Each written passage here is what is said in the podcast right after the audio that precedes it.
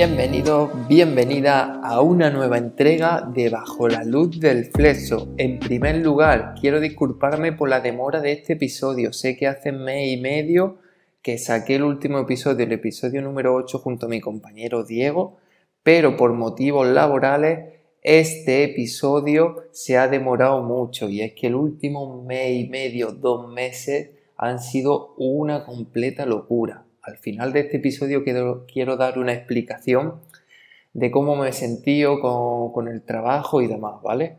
Pero bueno, seguimos aquí. Y hoy traigo un tema cuanto menos curioso. Hoy quiero que viajemos a Alemania, concretamente a Berlín, e intentemos entrar en el club Bergheim, conocido como el templo de la música techno. Y digo lo de intentemos porque a lo largo de este episodio vais a ver que es una odisea. Pero antes de todo eso, para comprender mejor este club, vamos a hablar cómo surge el movimiento de la música techno en Alemania. Y es que corría la mitad de la década de los 80 y en varias ciudades del mundo como Chicago, Detroit, Londres, se comenzaba a gestar un nuevo tipo de música basada en los sonidos electrónicos y en la repetición. Esta música, amplificada por los efectos del éxtasis, comenzó a crear un nuevo estilo de fiesta y de baile, una danza individualista y rítmica que va de la mano del beat y por supuesto una nueva forma de entender la fiesta, el rey o la rave ya que era una fiesta liberal, inclusiva, donde se mezclan razas, orientaciones sexuales y cualquier otra forma de vida, fundida en la religión hacia la música y hacia el sonido. Y es que va a ser en Berlín, en su versión post-muro, la ciudad que recogerá todas estas influencias internacionales para posicionarse como el epicentro de la música electrónica y el estilo de vida rey. Antes de la caída del muro de Berlín, en, 1989, perdón, Berlín Oeste ya era un lugar para la cultura alternativa, pero a partir de la caída del muro se abrían enormes posibilidades. Y es que Berlín Oeste, ¿vale? Aunque era una cultura más rockera, también tenía su propio club de música house. Y por su parte, los chicos que vivían en Berlín Este buscaban un sonido mucho más duro, sin vocales ni piano. Con un espíritu ocupa comenzaba la aventura de entrar a los lugares en desuso, a instalar un equipo de sonido, correr la voz y empezar los interminables raves o rave. Yo estoy acostumbrado a decir rave. A lo largo del podcast pues iré alternando. Y es que durante la década, esta década de los 90, eh, continuaban llegando sonidos house procedentes de las ciudades anteriormente citadas, Chicago, Londres, Detroit. Pero es con la entrada del nuevo milenio cuando nace el beat seco berlinés, un sonido minimalista que oscilará en nombres entre el tech house, el deep house, micro house y el minimal techno y con esto nace una nueva triada de clubes o discotecas que serán fundamentales y que acogerán y difundirán estos nuevos sonidos. Por ejemplo, el Club Watergate, inaugurado en 2002, el Club Bergheim, en, inaugurado en 2004, y el Bar 25, también en 2004.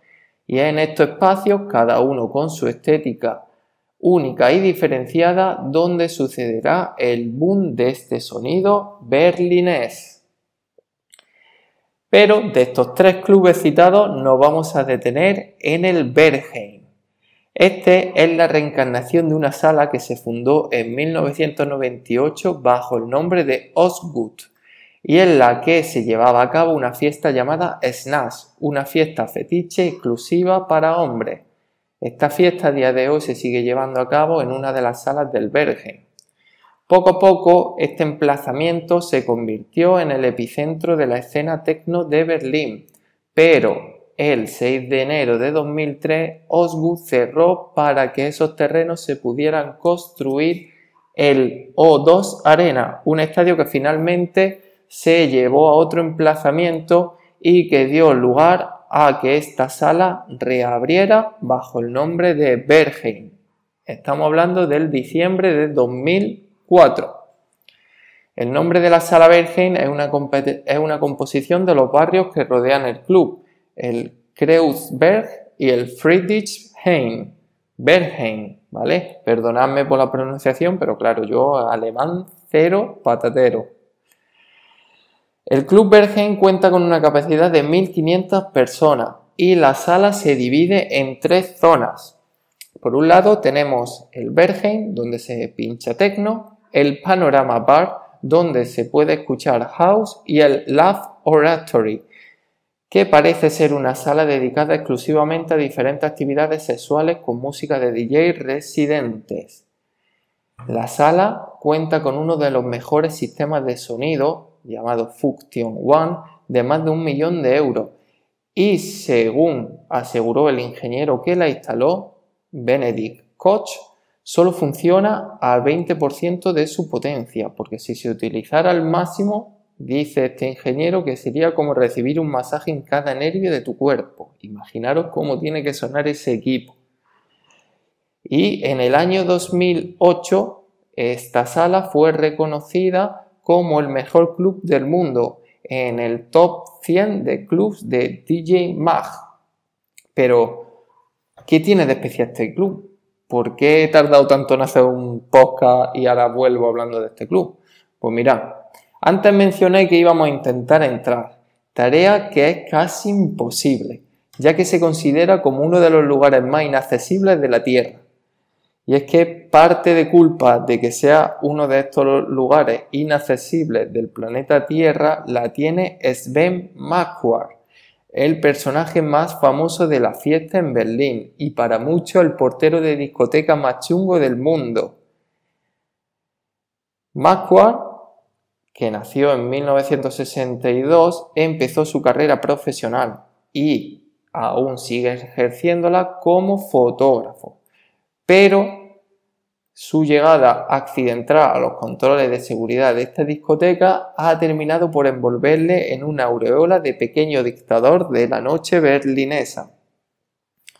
Y es que en una entrevista que, le hicieron a este portero, eh, él dijo que cuando alguien llega a la puerta del club, él decide si entra o no y la decisión es subjetiva. Dice también que Bergheim no es un lugar para curiosear, sino para pasarlo bien. Las dos ideas principales del club son la música y la fiesta. Y yo debo asegurarme de que quien entre esté ahí porque siente la música y quiere fiesta. Mi responsabilidad es que la noche funcione de manera lo más pacífica posible. Si tenéis ocasión, por favor, poner en, Google eh, Sven Marquardt y veréis la, pinta, la pinta que tiene este hombre como portero. Rollo muy gótico, con muchos piercing, tatuado la cara también y vestido completamente de negro.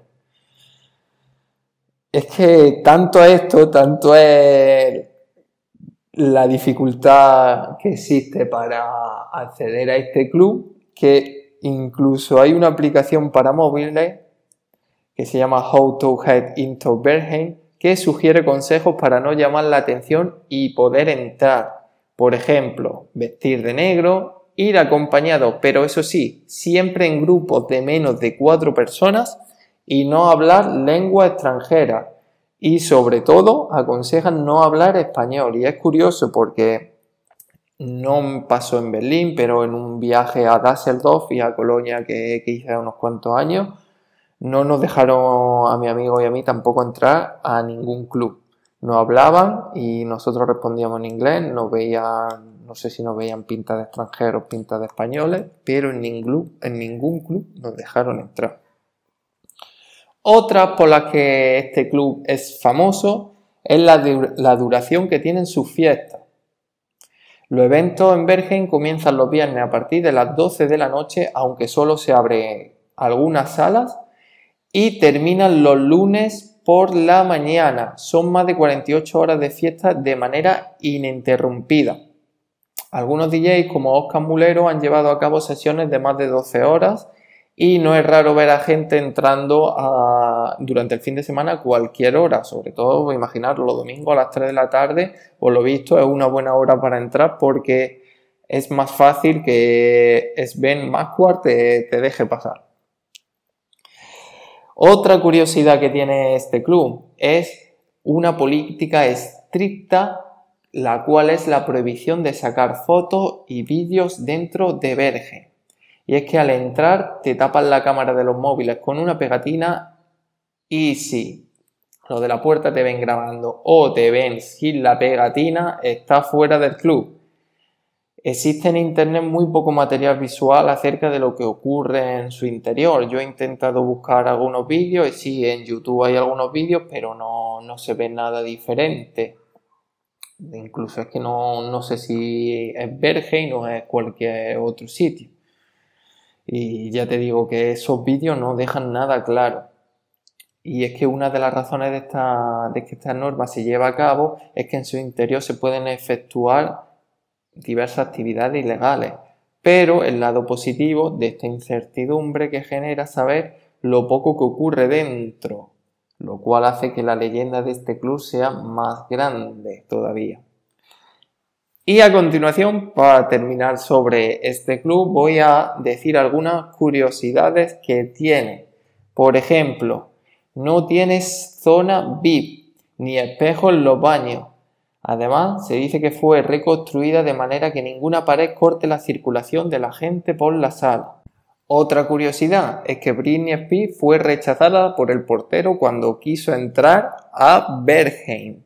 Sin embargo, Lady Gaga hizo la presentación de su álbum en 2013 dentro del club Bergheim. También decir que el club no recibe ayuda económica del gobierno. La sala rechazó una oferta del alcalde de 1,2 millones de euros. Las ventanas de este club normalmente están tapadas para que no entre la luz del sol y se pierda la noción del tiempo, aunque a veces la abren para que entre un poco de luz durante algunos minutos. Boris es el DJ que más veces ha actuado en la sala con más de 100 actuaciones. Decir que el precio de la sala oscila entre los 12 y 15 euros sin consumición. 75 de cada 100 personas son rechazadas en la entrada. Me río con este dato porque imaginaros Ben Square este cómo, cómo rechaza. Y ojo, hablamos de rechazo, pues mirad, existe una aplicación llamada Berheim Trainer que a modo de juego te enfrenta a Sven Macquarie y te dice si eres capaz de entrar a la sala o no. Fijaros hasta qué punto de locura y hasta qué punto de inaccesible es entrar a este sitio que, han creado hasta una aplicación. De hecho, al intentar buscar también vídeos del interior de, de Bergen en Minecraft, hay un vídeo que alguien en Minecraft pues, ha recreado este, este club Bergen. Ya, te, ya os digo, en YouTube hay muchos vídeos, hay una serie de documentales, se dicen también que ha habido muertes dentro de una chica norteamericana que, murió debido a una sobredosis. Hay mucho misterio alrededor de este club, es muy interesante, os animo que si os gusta el tema, os gusta la música técnica o la, eh, movida de, de las discotecas, de los clubs, pues investiguéis sobre, sobre el Club Vergen porque hay muchos documentales, hay muchos vídeos, hay entrevistas de gente que va saliendo del club y la entrevista y me parece muy interesante, ¿vale? Por último, deciros que a mí me encanta grabar podcast, es un hobby que tengo y me encanta hacerlo siempre que puedo. Ojalá pudiera hacerlo más a menudo y de hecho este verano me voy a proponer sacar muchos episodios porque es algo que, que me llena mucho. Sin embargo, es este último mes y medio ha sido de trabajo una locura. Tal locura que, solo pensaba en trabajo.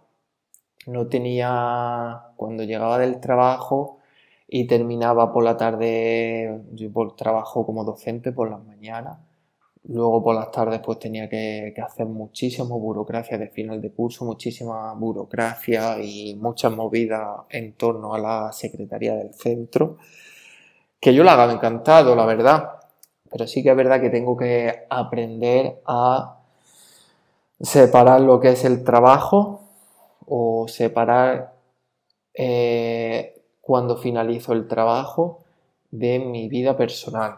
Y es que me he traído el trabajo a casa y solo pensaba en trabajo. Eh, estaba de mala hostia con, mi gente, la verdad, tanto con mi pareja como cuando llamaban mis padres no estaba al 100%.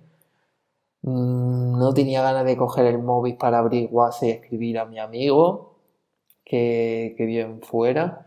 Quiero pedir disculpas por eso, pero me ha quemado este mes muchísimo. Y pienso, ¿para, ¿de qué me sirve? Pues no lo sé. ¿De qué, ¿De qué me sirve? Sobre todo para... Iba a decir, para que me salgan enfermedades, sí, pues debido al estrés que, he sufrido, pues he sufrido una dermatitis. Y... Pero bueno, no quiero daros la turra con esto, solo quiero que, que si a alguno pasa esto, por favor, que, sepáis diferencias de cuándo acaba el trabajo y le hagáis caso a vuestra vida personal. Si tenéis pareja, si tenéis amigos, por favor, no lo descuidéis, no descuidéis ni a vosotros mismos, porque este es un error que me ha pasado a mí durante este mes y medio. He descuidado toda mi vida personal, todos mis hobbies, toda mi gente. Y desde aquí eh, es algo que quería yo sacar fuera. Yo soy una persona que parece que, no me, que tengo sangre de horchata, soy muy frío, pero yo siempre lo llevo todo por dentro, yo lo llevo todo por dentro, me, come por dentro, aunque yo no, lo manifieste por fuera, pero yo lo llevo por dentro y este, este mes y medio ha sido, ha sido muy agotado. Pero bueno, ya estamos, estamos de vacaciones Vamos a disfrutar todo lo que podamos. Voy a disfrutar de mi gente, voy a disfrutar de todo lo que pueda y sobre todo voy a grabar podcast. Quiero agradeceros la fidelidad que tenéis. Quiero agradeceros que, os toméis un ratito de vuestra vida para escucharme y de verdad, muchísimas gracias por estar ahí, ¿vale? A todos esos que me apoyan, que comparten mis publicaciones cuando publico un podcast y demás, muchísimas gracias. Nos vemos en el episodio número 10 que prometo que va a ser muy pronto. Espero que el Club Berger os haya gustado. Nos vemos en una nueva entrega. Adiós.